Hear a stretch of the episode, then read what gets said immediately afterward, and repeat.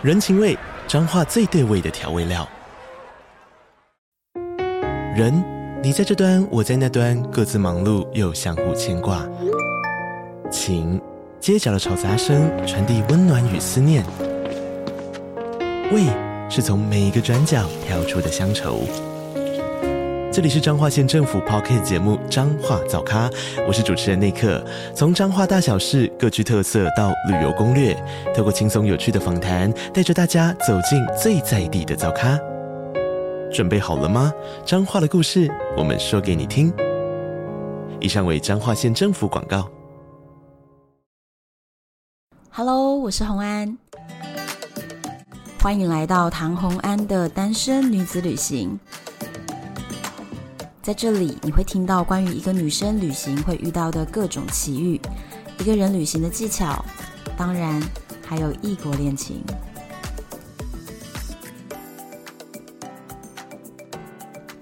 Hello，欢迎回到旅游的单元。不知不觉，疫情到现在已经两年了。这两年啊，大家都没有出国，但是我有出国，我有去 帛琉泡泡团。好，那但是呢，大家应该因为没有出国，所以也没有查机票，对不对？我超级超级怀念呢买机票的那种日子。那时候呢，最兴奋的事情就是，如果我看到机票特惠或者是 bug 票，就会马上疯狂打电话给我几个特别重要的旅伴，说走啦，要不要去？这样，不知道大家有没有跟我一样的经验？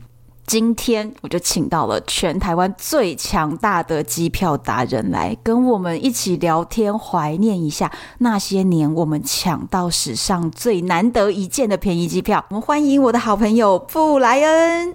Hello，大家好，我是布莱恩。以机票达人身份出来受访，是不是已经很久没有了？哦，真的很久没有了。我最近都是用。饭店达人啊，或者是餐饮的，我不不知也莫名其妙变成餐饮的，就是其实现在身份就是跟以前比较不一样。因为这两年就是因为一个疫情，完全让你整个人大转型哎。我现在也是啊，就是在疫情前都会飞到觉得啊，就是要要工作了，要要要坐飞机，就有点神。但现在真的觉得啊，应该好好珍惜当初可以飞的时间。我在去年去柏流泡泡团的时候，有一种就是走到机场就有一种很生疏的感觉，会突然觉得，哎、欸，我接下来要干什么？就之前其实走机场都走到像在走家里的灶咖一样，就现在就是觉得很生疏。尤其那个机场现在真的超级无敌空旷冷清。对对啊，因为我那时候像我在这两年也蛮有事的，就是因为我参加了五次的伪出国，所以伪出国达人就是我吧？五次台湾的航空公司，你看像虎航，嗯。华航、长龙，甚至是呃星宇，嗯，我这四家的伪出国我都去体验过。你看我多无聊。所以其实你根本没有出国，但是有去机场，有去机场参加。对 对对，伪出国到底飞机有没有起飞啊？呃，它有分有起飞跟没起飞的。我有参加过没起飞的，也参加过有起飞。当然，我觉得有起飞的还是比较有乐趣一点。但是它就是在台湾的领空。绕一下这样子，呃，也不一定。它有的有主题，像我之前搭了一班，它可能就是所谓的日本富士山，所以它就会飞到日本富士山上面，然后机场就会广播说：“大家赶快看你的机舱的右侧的。”所以真的飞到日本上面去了。很多啊，它像它有的会飞到宫古岛，会飞到冲绳，因为所谓的伪出国，它其实有规定说你至少要飞三个小时。那所以它通常都有一个主题性的，有可能是告诉你飞到冲绳，可能飞到福冈，或是我自己遇到的是。印象比较深刻就是飞到富士山上面，然后机长就广播，然后大家就围在那个窗户旁边看富士山。哇！就是，但我觉得还是，对，因为你因为你飞到最后还是要回到原本的出发点啊，所以那个心情还是我对我而言啊，我对我而言，因为我其实飞太多次我会出国，所以。就没有像你真的出国这么愉悦。搭飞机其实是一件不是很舒服的事情嘛，除非你搭商务舱跟头等舱。Oh. 但你过去又愿意搭飞机，是因为你的心里有一些期待的心情，就可以去旅行。对，你到目的想说啊，我在。忍一下这个很挤的卧座位，我可能等下就可以去冲绳的海边，我等下可以去东京 shopping 之类的。哦、但现在我就觉得说，哈，等下绕一绕要回台桃园机场，所以我觉得心境是有差。但因为大部分人可能就参加那么一次两次，所以他们在上去的时候还是就蛮兴奋的，当做一个 party 在玩。我都觉得大家都很兴奋。然后我有时候就觉得哦，因为我有时候其实是为了素材去的，嗯，然后我就会好像在这个 party 里面是一个格格不入的人，就是一呃眼神死这样，就大家很嗨，然后你就觉得啊。其实还不是要回到台湾，哎、欸，真的很嗨！你知道那个免税品，就是比如说空服员推出来，然后因为过去大家也很久没有买免税品，或者过去大家根本就是没有想买免税品的欲望，但是那一次推出来，哇，热销哎，就是从头到尾，从三个多小时，我看空服员一直在结账，一直在结账，一直在，因为因为大家一直狂买。我觉得大家想出国人想疯了，我这我觉得真的是想疯了。那个那个就是一个过过干瘾的方式。我觉得日后到世界就是整个航空恢复正常的时候，我觉得我可能可以跟我的孙子讲说：“哎、欸，你知道当年台湾有伪出国这件事情吗？桃园起飞降落桃园，你能想象吗？之类，我觉得它会是一个人生的体验，所以我觉得参加也蛮不错的。哦，这个真的是蛮特别的。所以你虽然去了机场，但是没出国。哎，我想到我当时啊，最早最早注意到布莱恩机票达人这个粉砖的时候，嗯、其实那个时候你才大概可能没有一千人的粉丝，太少了吧？你知道我怎么可能？早以前就。注意到你了，没有一千人太夸张了。最早最早的时候，真真的真的就很早很早，连你连第一个夜配都没有接过的时候，然后我是看了你那个看了很久，然后我就留意到说，这个人到底是谁？为什么他每次都可以贴出我们不知道的便宜机票？我当时就开始注意到，然后开始很认真的追踪，然后还设定抢先看，就是一定要先看到。感谢感谢，原来是铁粉来的。对对对，最早最早的时候，后来才看到了你第一次的夜配是一件外套，然后我才。看到说啊，原来这个是你本人，原来长这样。哦，那个哦，可是我叶配真的很久，大概粉专成立十个月之后才接到第一个叶配，然后那个叶配成效是超差的。所以你看，我是多早以前就在 follow 你，可是我那时候就超级好奇说。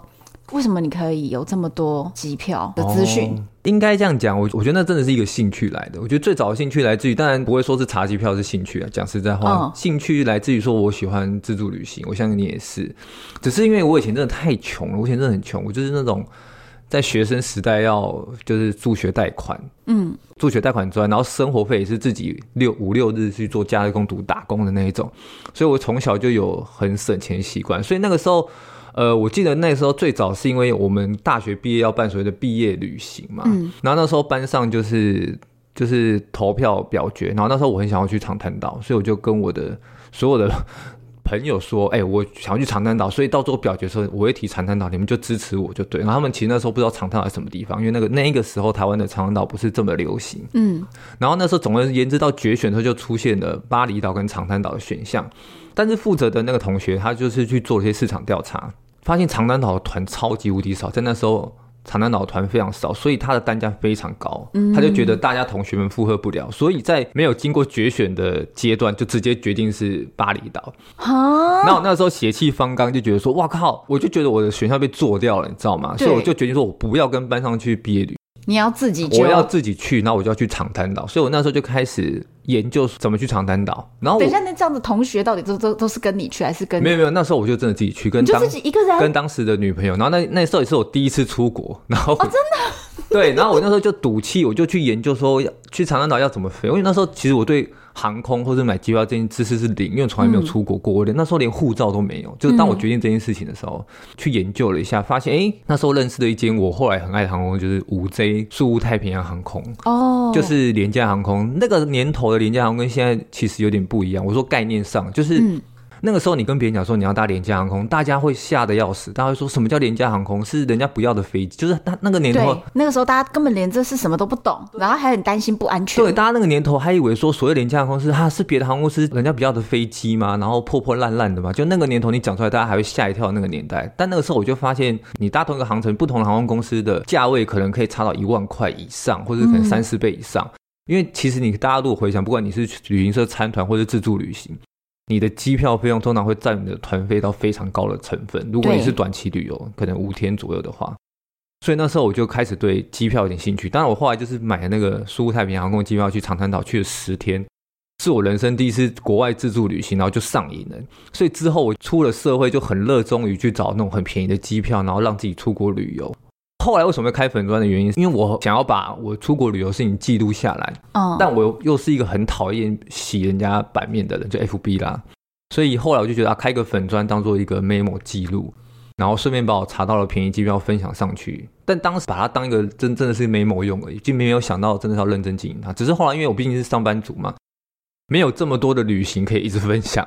所以后来反而是分享查到的呃便宜机票的资讯变比较多。就是你有时候查到觉得说，就算自己不能买，还不如分享出来，有人看到就有人买也不错。嗯、其实绝大部分的时候都不能买啊，因为我那时候是一个上班族哦。然后偶尔会有人跟你说，哎、欸，我因为你买了机票，然后省了多少钱，然后那个成就感就来了。所以后来查机票的乐趣来自于，就跟扶老太太过马路是一样，成就感来自于大家跟你说谢谢你帮助，虽然你实质上没有获得什么东西，那你就觉得说好像做一件好事，所以就更。热衷于去查机票，然后就一路到现在这样。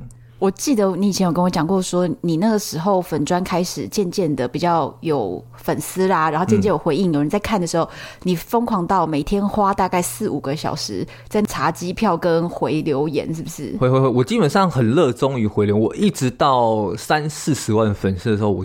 都还是自己回，我还是我到现在都还是自己回留言。但我说差别差在，比如说二三十万的时候，那时候粉丝的所有留言，就是每一篇贴文下面的每一个留言，我都会去回。嗯，就算他回，就是就像他留的东西跟可能跟别人一样，我还会尽量想不一样的去回他。你为什么那么执着？我那时候，因为我我我那时候觉得 Facebook 其实是一个非常不注重隐私的社群。我觉得，因为大家可能会有都有经验，就是你明明在某个粉专或是在某个社团留个言。然后你不相干的朋友都看到了，对，然后不相干的朋友就说：“哎呦，你在那边干嘛？你要买机票什么？”所以我就觉得大家愿意牺牲自己的隐私权来留这个言，我应该要有所回应。我当时是这样想，所以我觉得很努力的去回。然后查机票是我那时候查出了成就感之后，我就每天晚上，当然不是说真的很专注的一直在查机票，而是我可能会同时在做其他事，想到点一下点一下。但是我每天确实会重复做这样的事情，这样子。哦，这个查机票真的是蛮厉害。你到底在哪里查呀？其实我查机票的没有，因为很多人会以为我是设定什么爬虫城市或者什么去抓，嗯、完全。其实没有，完全人工查的，就是大家会用的 Google Fly 或者是 Skyscanner，甚至 Kayak，就是这种。是大家用的平台，你用的也一样。对，就是你们都可以查得到，而不是说我有特殊的工具。特殊的。可是你用什么逻辑？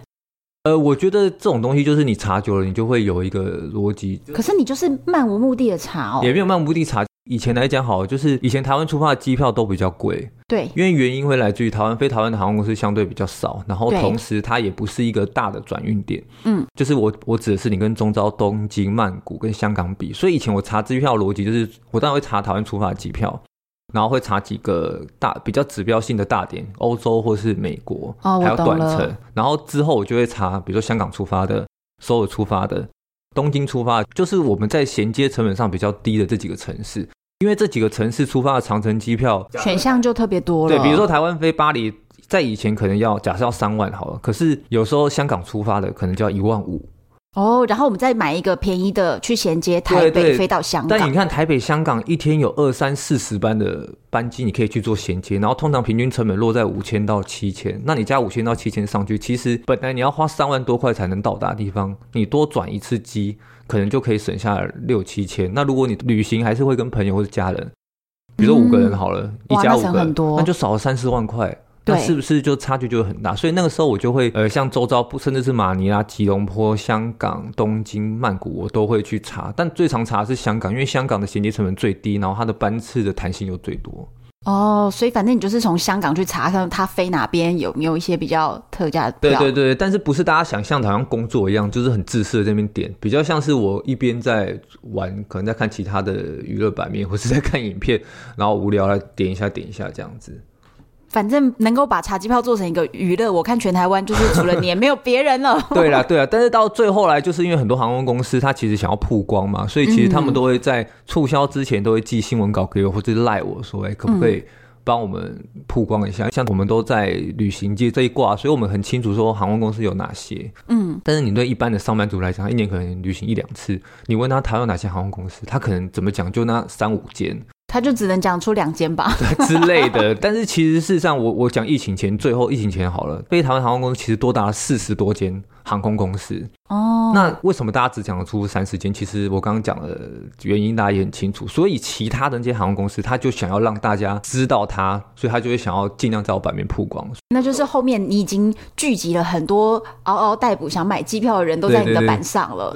所以他们就会来你这里打广告。对，像我随便讲几间，比如说像越足航空啦、越捷航空啦、联程航空啦，对，嗯，比如说星越航空啦，对对，或是一些什么春秋航空，就是讲出来，绝大部分可能都不知道航空，他们明明就有飞台湾的航线，他们就会想要让台湾知道说，其实他们有在飞，然后他们就会做一些促销。那站在我的立场。我帮他们曝光，也不是单纯说要跟他们建立关系，而是而是他们确实有一些讯息是消费者用得到，只是通常你们可能会 lost 掉，你们没有注意到。那我就觉得这讯息可以来分享给大家。真的就是我后来靠着你的资讯买了超多很厉害的航班。嗯、你觉得我买到的便宜机票跟你自己买的便宜机票，我该不会还买的比较多吧？你你一定买比较多，因为因为我那时候还在上班。其实我对我大部分时候都在上班，我一直到经营到二十几万我才离职，才离职做这件事情。因为那时候我还有另外一半，所以另外一半是上班族，所以也没有办法。就是也要考量说，又不是自己想出国就出国，也要考量哦，旅伴要不要一起走，有没有想去这个地方？对，像我一直有个梦想，就是想要去南美洲走个三个月。我觉得三个月是我的极限。你到现在还没有执行，就疫情了呀？对，就疫情。对，总而言之。你有时候不是自己能决定的，啊，另但是后来其实到后来还有一件事，就是因为后来我在在经营社群上要花很多的时间，所以你说旅行这件事情其实会耽误到工作，是。对，而且当你没有正职的时候，你就会觉得收入这件事情会显得特别的会，我觉得我自己啊没有收入我可能有点恐慌，对，所以总之就是你虽然 PO 了这么多便宜机票，然后就造福了我，对，我没有我没有我没有买的没有买的米多，但我觉得反正有人透过这个机票获得一些他开心的回忆，我觉得就很棒。那我们今天就要来带大家回忆，有一些真的就是前无古人后无来者，之后大概也很难再遇到。你就未来五年应该可能都遇不到，未来十年不知道有没有机会了。我觉得真的比较难一点。对，好，我们就要来回忆这些当年真的是让所有旅游圈，然后或者是热爱旅游的朋友们，只要看到那个贴文就顿时轰动的一些机票。第一个我要分享的是我妹妹有买到的，当时大家都超知名，一直在讨论说，哎、欸。你有没有买到布莱恩贴的那个波士顿龙虾票？这个票当初蛮红的，我记得这张票，先说它不是我查的，我记得这个是好像是大陆的论坛传出来的，我印象中是这样子。嗯、那张票香港飞波士顿，还有哪个城市我忘了，总而言之换算下来是五千块台币。那因为波士顿最有名就是龙虾嘛，对，所以后来这个被大家定为波士顿龙虾票事件。我记得印象中那时候发生这件事情的时候，我还立刻去联络私讯加拿大航空的台湾代表，因为那时候台湾没有正式的分公司，嗯，所以事实上。他知道的话，他其实也不能做任何事情，因为通常我们会低调，就是因为怕你立刻做。哦，怕他们立刻把这个 bug 票给关掉了，是吗？对对对对，通常但通常公关不会做这件事情啊。对，然后我就是问他，然后他就说隔天要再问加拿大总部，但因为有时差的问题，哦、所以那个 bug 票基本上就因为这个时差就卖了好几个小时。通常所谓的 bug 票有一些比较大航空，它有些机制就是当某些航线有异常的流量的时候，它会自己关闭销售的。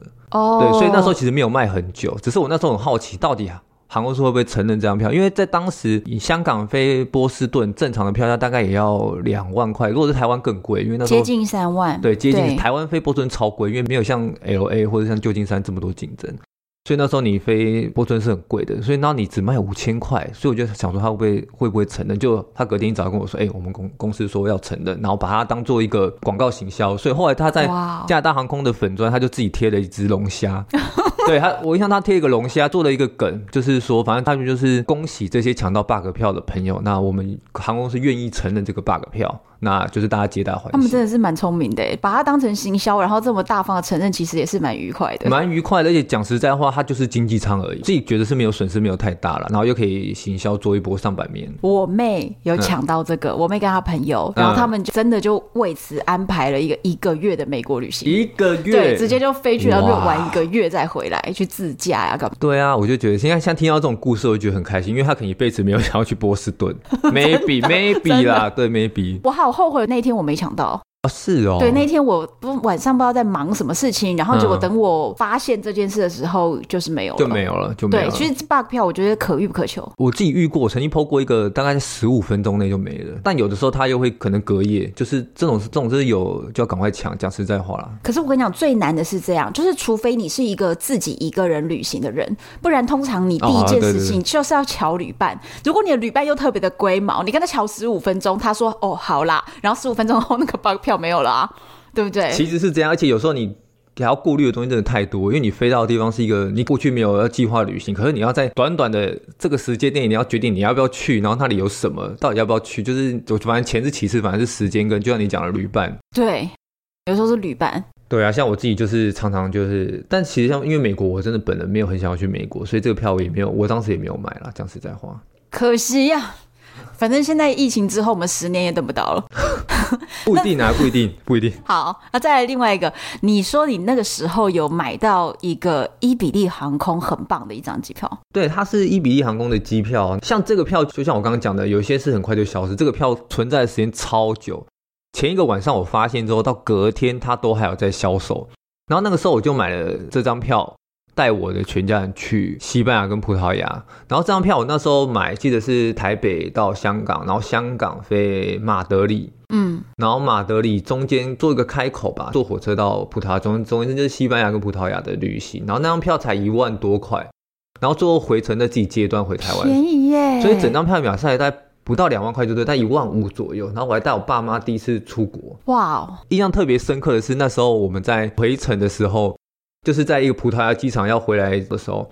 在葡萄牙的机场 check in 的时候，有超多的台湾人，然后我就想说，不正常聚集，过多台湾人，怎么可能会在一个葡萄牙的机场有这么多的台湾人？原因都是因为他们全部都是看机票达人布莱恩买的票，真的，这么多台湾人已经已经很奇怪，而且大家都坐同一班。对，我记得那一班大概有二十趴到三十趴的台湾人，我相信连 check in 柜台都很觉得很奇怪，为什么今天的这一班台湾人特别多？我还印象深，我那时候上去之后，就很多人发现我，然后找我合照，甚至有人就是直接在机场里面就会贴个小纸条递饮料给我，就说啊，谢谢你让我买这票。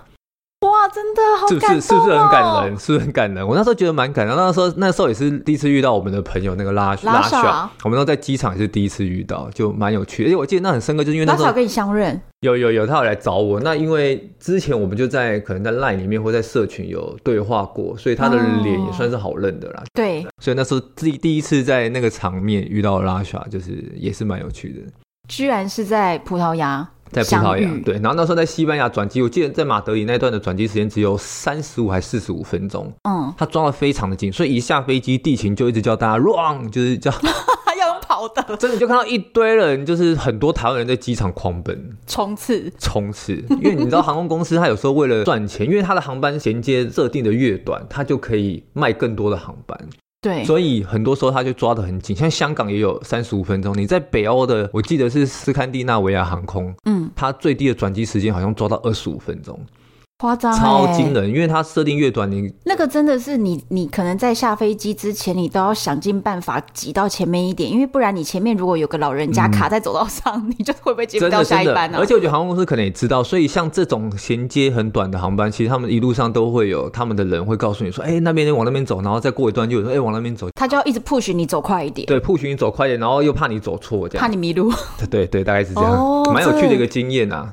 很特别耶，嗯，因为我跟你讲，后来呢，你刚刚所说的，直接在国外的机场，大家在那边相认哦，来个粉丝见面会的事情。后来，在我买到的另外一张机票也发生了类似的事情。虽然说你没有在那个当场，但是我们布莱恩粉丝自己在海外相聚，然后大家还拍合照，然后传给他。就是我们当时买到了土耳其航空马尼拉飞到南美的哥伦比亚，嗯，然后在这一张机票来回票哦，竟然只要台币八千元，南美洲哎，对，台币八千，我记得最低那时候可以到五千多块，一百七十美吧，我记得超级。而且这张是我自己查的，所以我就非常的有成就感。对，我那时候买到，我就觉得哇！而且我当时其实是一直疯狂的问我身边所有的朋友说，谁要跟我去南美？因为你从哥伦比亚进去，那接下来其实，在南美你就可以，比如说巴士或者是他们那边的国内线就可以一直飞了。那你就可以等于是完成你的梦想，就是中南美大众走这种两个月那种。可我怎么问呢？我身边所有的朋友都不愿意，太难了，大家都没办法上班。对，我完全找不到人，结果我我就突然想到了一个。大概小我十几岁的一个台大的学生，我之前在北欧也是一个人旅行的时候，曾经遇到过他，后来就加了个脸书。那个弟弟就说他也看到这张机票，我说要买吗？他说买。结果我就莫名其妙跟一个就是只是见过一面的台大学生，但是其实我们是约一起飞，一起走了，可能一个礼拜之后也是分开来了。哦，所以行程没有没有从头到尾在一起，没有，因为他还是要回来考期末考。我以为会有一段。没有，但是有一段，但是不是跟这位台大的弟弟？OK OK。后来也就是因为这张机票呢，才开启了我跑去古巴交了个男朋友。OK OK OK。所以就是这张机票的功劳啊。真，因为这这张机票真的是当时的价钱，其实我当时查到，我觉得真的蛮，我以为我有看错，因为真的太便宜了，才五千块从亚洲，而且它的飞法是因为它是土耳其航空嘛，嗯嗯，所以它是从马尼拉飞土耳其伊斯坦堡，对，然后再飞到南美洲，所以基本上你已经绕了大 大半个地球，对对对，只差只差太平洋没有跨过去而已。而且我记得我那时候还有另外一个朋友叫雪儿，他也有买。嗯对对对，他也在我的前后。对对，然后他就说他在伊斯坦堡转机，然后转机的时间比较长。土耳其航空，如果你是过境的话，他会送你过境的旅馆。对对对，他还跟我修复说，哎。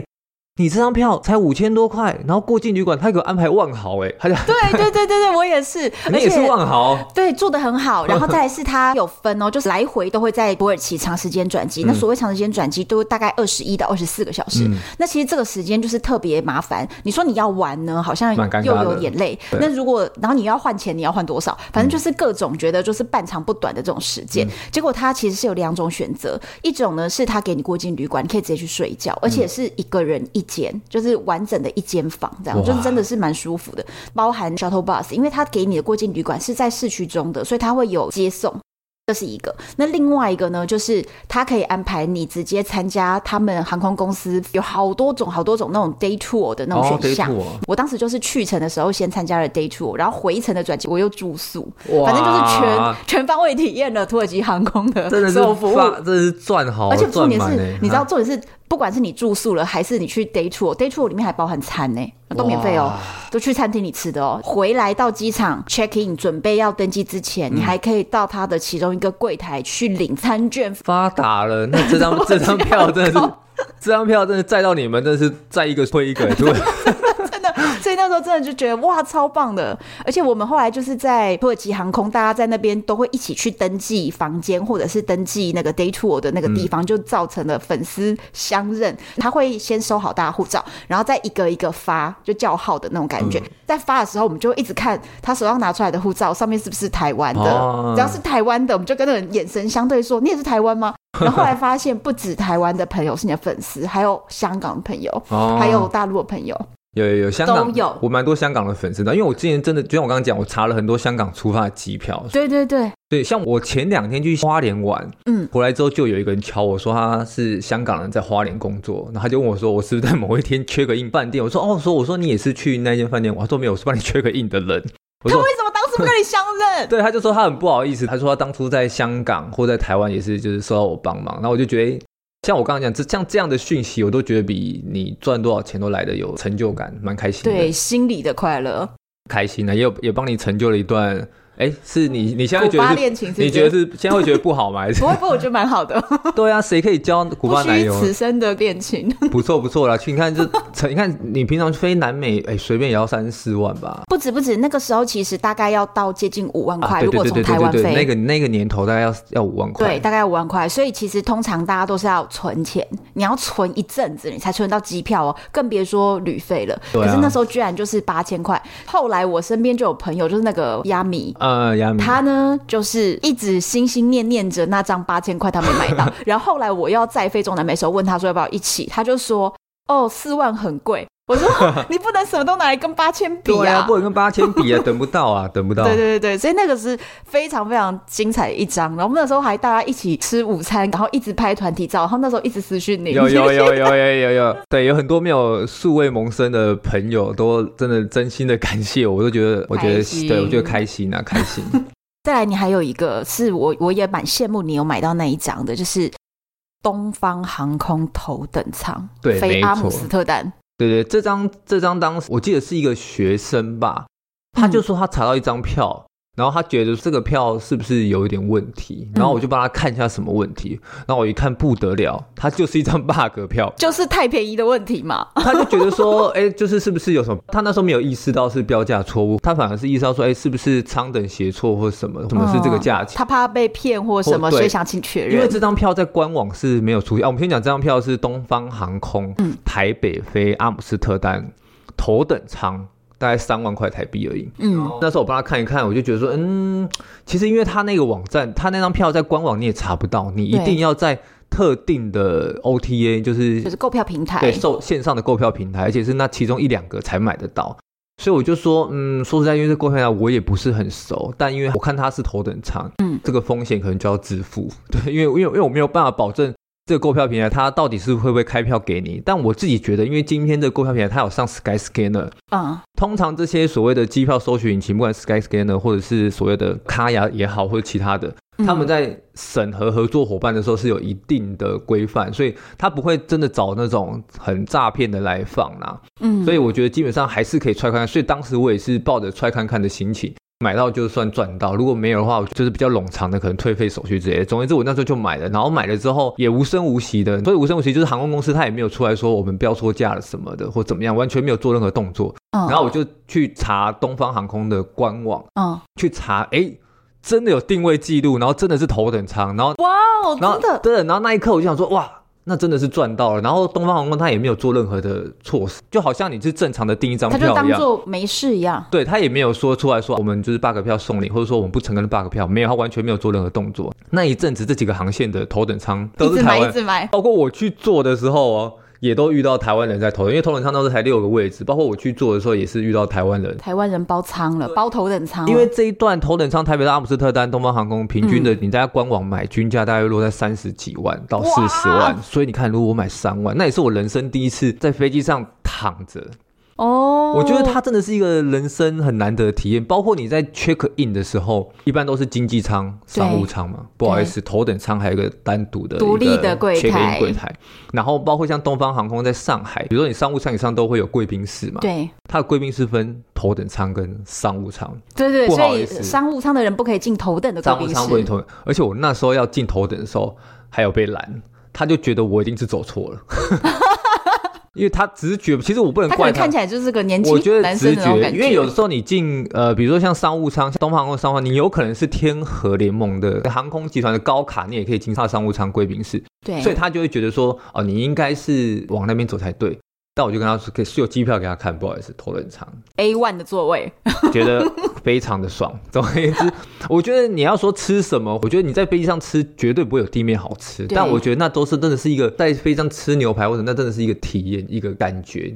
你可以飞机上躺着什么，那都真的都是一种感觉。对，就是一种被服务，然后觉得哇，原来在飞机上还可以这样啊。对，就是对对对对，就是有一种哇，就是原来。有钱人都是这样的体验啊！原来有钱人的生活就是如此的朴实无华呀，对对对对，而已嘛。没错没错，你你真的要说那个床也没有你家床舒服啦，对不对？对。但是你也也没有床你家床大，食物也没有你家附近的餐厅好吃，但它就是一种感觉，很棒。而且我有看到你在那个粉砖上面呢、啊，有放到照片，这个照片之后都会放在台湾的粉丝专业或者是单身女子旅行的 IG，还有脸书社团里面。跟大家分享哦，就今天首八个票，还有包含这些票，我都还不去查了那个截图，就当时抛出来的时候截图，所以都会给大家看，就让大家一起回忆一下当时是多么的轰动啊。那这张坐在头等舱里的照片呢、啊，它其实是一个完全封闭式的，哎，对，它就是一个小包厢啦。简单来讲，就是它是有拉门的，所以你有独立的、完全的自己的空间的头等舱。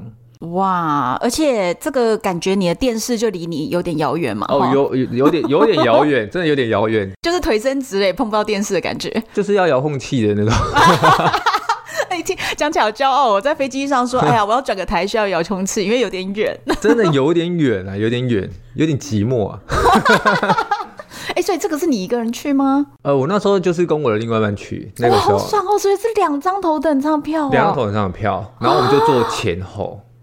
好爽哦！你们两个，那真的是一个人生的体验啊！想起来还是很爽。那我想问一下，他这边就是还有什么其他的？比如说，他餐食上有让你觉得，比如说摆盘上的不同啊什么的？他在你在用餐的时候，基本上就不会像你在经济舱给你一个餐盘，嗯，头等舱他就是像你去吃西餐的餐厅一样铺桌巾，从头到尾都有人帮你打开桌子，然后帮你铺桌巾，嗯、不止桌巾，包括你睡觉都有人帮你铺床。哦，对。他就说：“哎、欸，先生，你要睡了吗？”然后说：“我们这边有睡衣。”帮你铺一下床，然后用餐的时候就是像你去西餐料理的餐厅一样，他会一道一道上。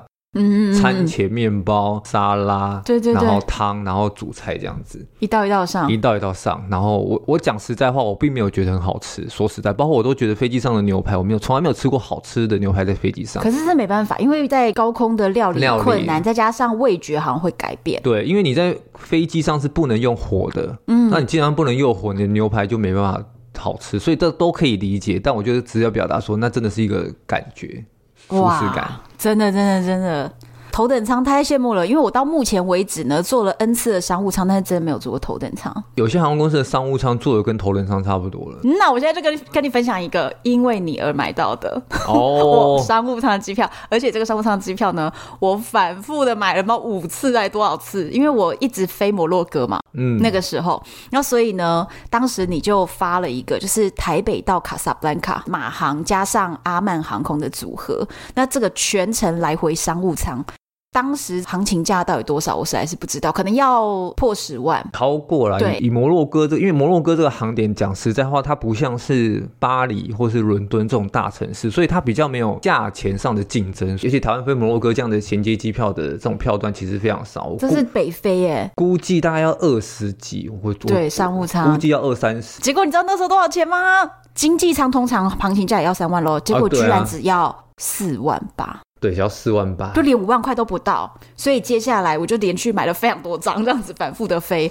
阿曼航空那个时候也是提供了很好的，就是它转机的地方是马斯克特，然后在马斯克特的整个机场是哇那种穆斯林豪华的那种金碧辉煌，然后很多穆斯林的那种花纹图案，包含了可以直接入住他们的转机旅馆。哦，然后又包含了他们的那个 buffet 早餐啊什么的，就是所有的服务大概跟土耳其航空给的也都差不多。哦，整个机场超级超级的大，它有点像是放射状的。它每一个放射出去的走道，就是延伸了很多的登机的那个 gate 嘛。那但是它那个走道的那个宽度哦，大概可以横着可能有十公尺宽的一条路，反正每一条路超级大，那是一个很大的机场。所以我在那边就是后来也是熟悉到跟走造咖一样，因为反复的搭这个航线。哇塞！那这边的那个商务舱我觉得很特别，是因为阿曼航空它是那种穆斯林的国家，嗯，很像阿联酋航空的感觉。觉，就是你看他们的空姐是不是都会帽子有一个丝巾，对，把脸可以围住，对对对，有点有点不知道遮住脖子、遮住下巴的那种感觉，脖子而已，对对对。对，那在阿曼航空也是这样这样子，但是他们是一个蓝绿色系的。就是颜色不同，嗯，但是也是类似这样子的打扮，你就发现哇，回教国家都会有类似这样的装扮。嗯，我们所坐的商务舱啊，供餐的时候也是先铺白桌布，哦，然后再上个酒啊，然后再上什么？哦，那它的点心都会有点特别，因为它是回教国家，嗯，所以他会一开始上飞机就送每人一个甜的椰枣。哦，椰枣，沙漠里的椰枣甜点，嗯，然后很甜很甜的，沾的蜂蜜的那种，很甜很甜的。非常非常的穆斯林。椰枣你吃的习惯吗？就是一个很甜的东西，太甜了，我没办法，我连我都没办法习惯这个食物哎。对，可是第一次的时候还是会想拿嘛，然后再来是还会奉上一个姜茶还是什么的，反正你很难形容。他们是说那个是他们的国家招待客人的那种，你进我们家招待客人贵宾的那种甜点，所以他就会在我们入座的时候就提供这个东西。那第一次都很兴奋，都会每个都要拿，有吃就要吃，有拿就要拿，哦、有 喝就要喝。对对，对，对，然后接下来就被吓到了，然后所以后来就第二次上飞机的时候就说这些都不用，哦，都不用。因为我太常搭这个班了，所以连他们那个商务舱的过夜包，嗯，我多到没有没有，我我还是拿了，嗯，多到可以回来台湾演讲的时候当礼物送。哦，就实在太多了。每一班也都会送睡衣。哦，对，睡衣睡衣。对，可是睡衣。因为他们的那个配色是一个就是咖啡色，我就没有、哦、我就没有很喜欢。我跟你讲，东方航空的配色，我那时候拿到睡衣配色也是咖啡色。他们为什么都要咖啡色？我觉得很丑。我也觉得。所以睡衣我从来没有拿过。我真的觉得很丑。我那时候拿我带回来，然后我想说，到底带回来干什么？我后来我后来看到他的想法是这样，所以我最近在搬家就把它丢掉了。因为真的，他其实那个商务舱跟头等舱送的那个睡衣是其实可以让你带走的。对，是可以带走的，没错。对，但是。都不想带，其实因为我上飞机就会穿比较舒服了啦，所以我也不会换那个睡衣。我就觉得、哦、其实位置舒服就好了啦。我觉得最重要对就是可以睡觉。对啊，因为我之前每次飞那种长程，如果卡在那个经济舱椅子上十几二十个小时，真的到最后抵达目的地，你都要再睡一天，嗯、不然没有办法恢复。哦，那真的是一个，我觉得坐长程飞机的经济舱真的是一个修炼哎，真的好好累、哦。这是一个修炼。对啊。再来是，如果你都没有搭过商务舱或头等舱，你都觉得这个修炼你可以接受，但是你搭过就回不去了。这回不去了是，是？哦，完全回不去。我现在是应该是还可以啦，但是我就是经济舱可能要。跳一下，跳一下机型，因为、啊、那是你很专业，你还知道要怎么跳机型。没有，但是有的时候那个那个航班它就是只有一天飞一班，然后它就是那个机型，你还是硬要坐啊，所以也也没有办法了。但如果有比较好的话，事实上新的飞机真的是座位还是会有差，真的，真的，真会有差。对，所以后来就是啊，超级怀念这个飞往摩洛哥的商务舱。现在如果有这张，我真的会想买耶。那你要不要来？你要不要来摩洛哥让我招待一下吗？啊，就现在就没有办法、啊，等到等到世界和平的时候，因为他同时在转机，你可以去认识一下阿曼，好像也不错。对，而且我那时候约你去摩洛哥约了那么多次，哦，对对对，因为因为那时候真的太多的飞行邀约了，了就是各式各样的，所以那时候只要是来邀约飞行或是邀约旅行的。我都讲实在话，那时候真的是觉得有点懒惰。像我在台湾就是不出门的人，就是因为觉得都已经出去旅游，变那时候变一个工作。像那时候，只要航空公司有开新航线，记得印象中有一个月已经就是要去飞，有一个月是三家不同航空公司，他都要开泰国，然后都找我去，我都觉得一个月飞泰国三次，那就三家不同航空公司啊。你真的是一个很甜蜜的，我没有飞三次，很甜蜜的抱怨。我后来去了两次，我就觉得第三个我个人真的跟他说，真的不好意思，我真的已经。有点腻。我跟你讲，下次怎么解决？未来虽然说我们不知道未来何时才有这般荣景，嗯、但是下一次呢，你就直接说这个时间，抱歉，我真的不行，但我派我助理去，你就这样让我去好吗？我去以后回来发文一样发在你的粉专，这样好不好？OK OK OK OK，好好好好好。现在只是在节目中被迫承诺，没有，现在真的是没有好好好珍惜可以去好好看看的时间，真是有点小小的后悔，小小后悔，但但也还是庆幸当初我们飞很多地方来讲实在话，真的。那再来。你说有一个越南岘港到纽约头等舱三十万变两万五年度大事件，对对对，年那是在二零一九年吧，没有记错的话，嗯、元旦，因为那阵太清楚是元旦。然后那张也不是我找的，先讲。然后那张是反正也在社群爆发，就是有人发现从国泰航空从越南的岘港飞到美国的好几个城市的头等舱，嗯，或是商务舱都只要两万出头。所以那一个时候，不要说台湾，不要说香港，那时候是整个亚洲、东南亚，大家都疯了，大家都在抢这个票。所以那时候，而且他那个那时候票期很长，而且也不知道为什么，就是他没有立刻的锁起来。就是让让大家就是定的持续，我记得很久，少说有三四个小时起跳的这么长时间，所以那时候他卖出非常多的头等舱跟商务舱。嗯，其实抢完的当下，我们大部分的人都觉得国泰航空应该是不会去承认这张票。嗯，因为损失算下来其实非常大，因为他本来一张票可能是要三十万，嗯，但他只卖两万五，价差就这么大嘛。嗯，结果后来在隔一天的时候，国泰航空就直接在他的粉专 po 文说，新的一年就是他就送礼给大家。啊所以那时候真的是，承认了，他就承认了，然后他还做一个就是放烟火的，然后我记得他写一个很经典的一句话，就是什么做错事就要认什么的，哇，超屌，就是就是那时候大家都觉得哇，国泰航空真的非常的大气，因为你看。你头等舱、商务舱除了票价便宜外，因为你的舱等是高级的舱等，对，那然后又是飞长程的，所以你累积下来的里程是可以再换一张机票的，哇！所以超级霹雳无敌划算，那时候真的是有买有赚，真的，那时候真的有买有赚，真的是。这个我那一次我没有买到，就是因为我好像人在摩洛哥工作，哦、这张真的是。经典，近年来经典中的经典，因为它几乎是整个亚洲疯狂的一张票，因为它销售时间也很长，然后又是头等舱。那你为什么没买？我那时候有买，但是后来因为卡其他事情，我后来就把它取消掉了。什么？你看，我就知道，你就你就知道我飞的有多疲乏，飞到我连头等舱都要把它取消。哈？你居然放弃，现在有没有后悔感？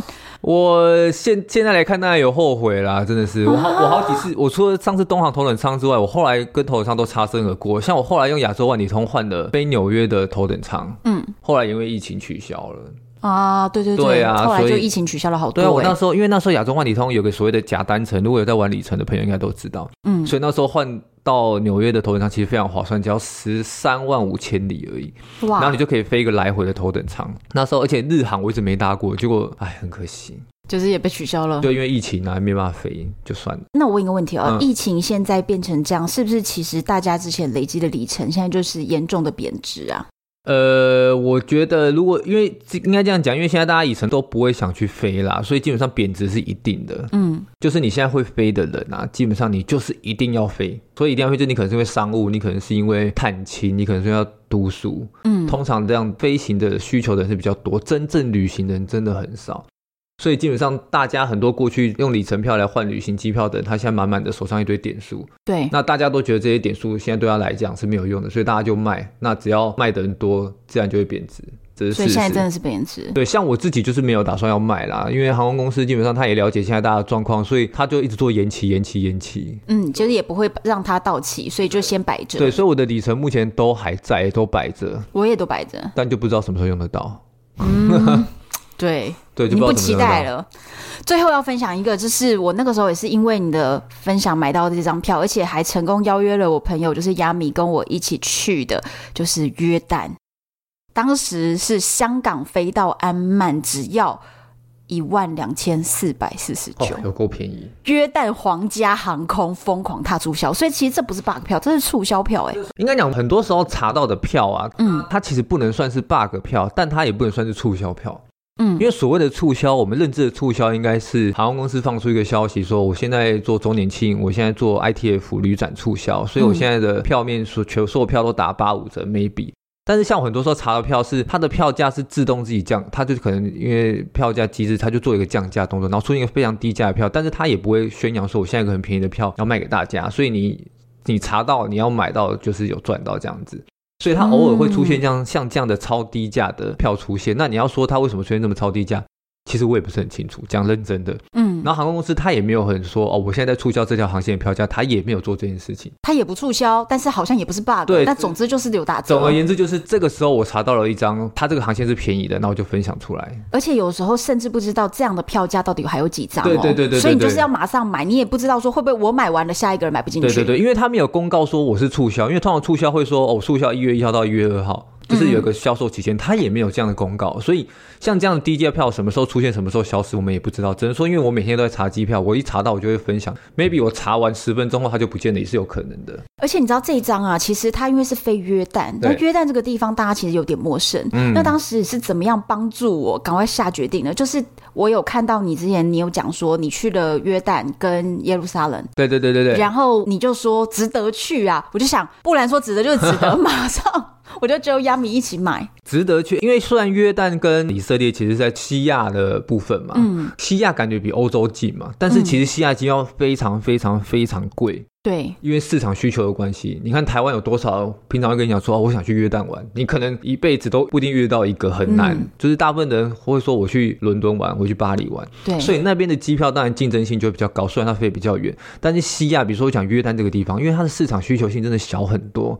所以它虽然相对欧洲近，但通常它的票价都会比欧洲贵非常多。所以像这张，我们那时候查到香港飞约旦，嗯，呃，安曼我没有记错，才一万两千多块嘛。对。那你自己加台北跟香港弄一弄，绝对是两万块有找，跟他平常可能要卖到三万块的价钱，绝对是划算的。所以我才觉得它很值得去买。对，结果你知道那个时候还很流行一件事情，嗯、那个时候航空公司，我相信不止这一间，好多家都在流行竞标商务舱的活动。没错。那种活动就是很妙，我们好像在真正要飞行日的前，比如说十天，会收到一个 email 跟你说，嗯、我们现在有办这个活动，你要不要来下标？那他会规定你说最低要下标下多少，那最高你可以标多少，就是有一个 range，那你可以自己随意的标。嗯、结果我就跟我的旅伴两个人都标了，可是我跟你讲很妙哦，他标的价和我标的价我们手滑，所以我标的价比较贵，嗯，然后他标的价比较便宜。是，可是事实上，后来真正收到得标通知，可以直接再加那个价钱就升商务舱的人，嗯、是他。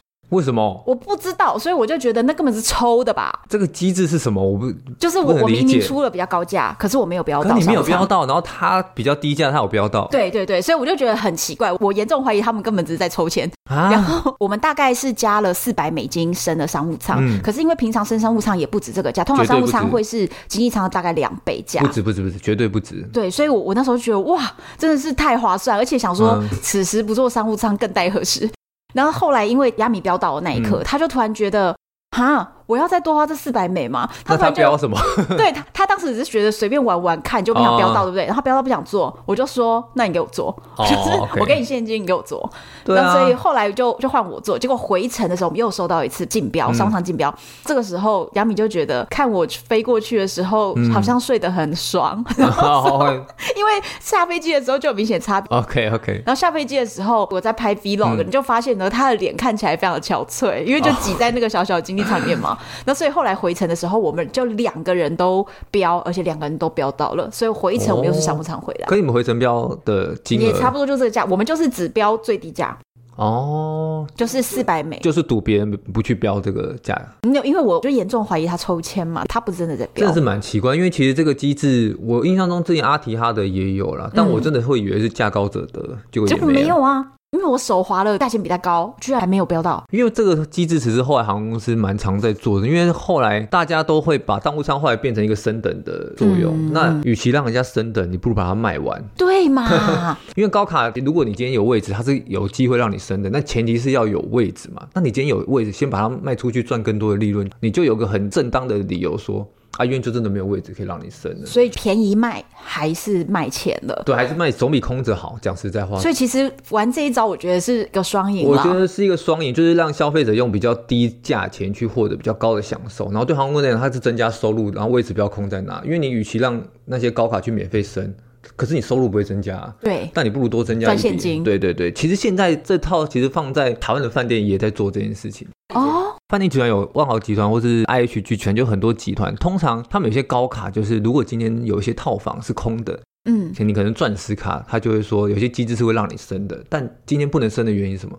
约满了哦，所以他们以前会觉得套房我要卖的很贵很贵很贵，嗯，显示我套房尊爵不凡。但因为现在缺乏了很多的海外的观光客跟团客，嗯，所以你会发现现在很多的饭店他把套房拿出来便宜卖，可能你平常花三千块住这间一般房。但你现在可能加个两千块，你就可以住到在过去可能跟一般房要差个三四倍以上的房间。哦，他们现在也在做这件事情，就是会发现类似的概念。我与其把房间让给人家升等，为什么不拿出来？增加一些收益呢？大概概念是现在的概念是这样子哦，真的，所以我那个时候就觉得、嗯、哇，这个是真的很棒哎哎，那你哎，你一直在做商务舱，你也蛮舒适的嘞。所以我就跟你说有点回不去啊，就是商务舱反复坐。对啊，越南航空我当初是用亚洲万里通换经济舱的票去，嗯、然后越南航空我觉得真的是一个很普通的航空，我也觉得等级真的有差。你会觉得越南航空我印象很深刻，就是它走廊有很多的垃圾，我不知道有这个印象。然后它中间会停曼谷。会打扫一次，然后反正我就觉得。他在服务餐点跟机舱的清洁度都是有待加强的，我印象中就是比较普通。对，然后阿提哈德航空，你会觉得它也是一个中东的那种航空，嗯、然后当时会觉得说，哎，是不是跟阿联酋一样？我跟你讲，啊、不能说他们两个都姓阿，你就觉得他们一样，因为阿提哈德的经济舱座位好小哎、欸。我觉得要要看你坐到他的飞机是什么，因为我我阿提哈德坐很多次，因为我自己买很多是阿提哈德的那种台港澳的便宜机票。像香港飞他的那个什么阿布达比的这一段，嗯、他用了一个旧舱的飞机，三三二的旧舱飞机，所以那个位置真的很小，萤幕解析度也很差。对，但是我那时候阿布达比飞巴黎吧，嗯，坐到他的 A 三八零的新飞机、哦、就很爽了。哎、欸，那一进去，他的包括打的灯都很像夜店的紫光，然后他那椅子座椅完全是不同规格的，我都觉得说哇，所以。真的是取决于你坐到它的什么样机型的飞机。我那时候也觉得说阿提哈德有的飞真真的很烂，讲实在话。但有些真的是哇，一进哇，连那个服务人员好像都不太一样，我的感觉。所以真的，我觉得好像如果要有好的飞行体验，像你一样很专业，甚至还知道看一下机型的话，就可以确保飞行体验比较好。其实机型真的非常重要。对，比如说像长龙，大家如果很爱它的彩绘机，事实上它彩绘机很多都是用旧仓去改的。嗯，所以旧仓就是。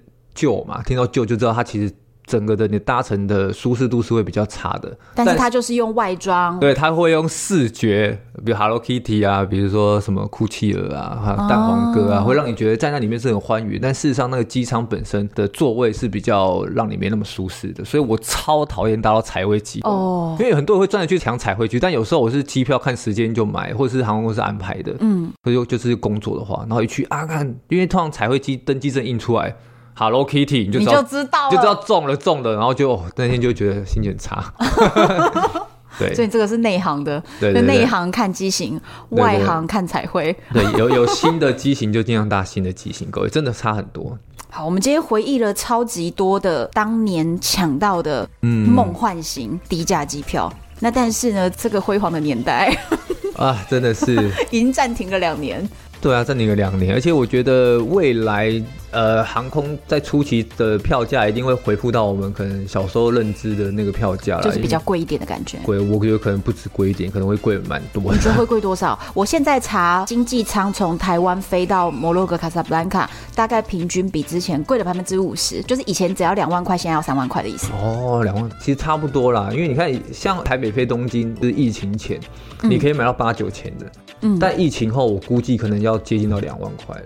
但是呢，我觉得之后如果航空公司有新的机票促销，航空市场要重新热络起来，第一个可以知道消息的地方，就是在布莱恩机票达人的粉砖。这个我是很有信心的。OK，绝对没有问题，请大家来 follow 我的粉钻。对，布莱恩机票达人，你只要搜寻这七个字就可以搜到。其实不用搜，你大概打机票达人就有我了。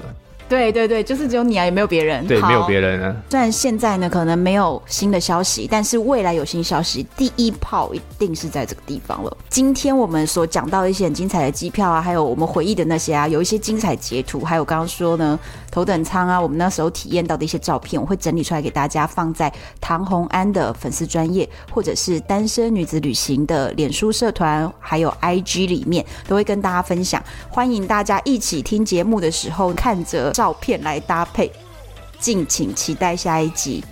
我是红安，我是布莱恩，拜拜。拜拜。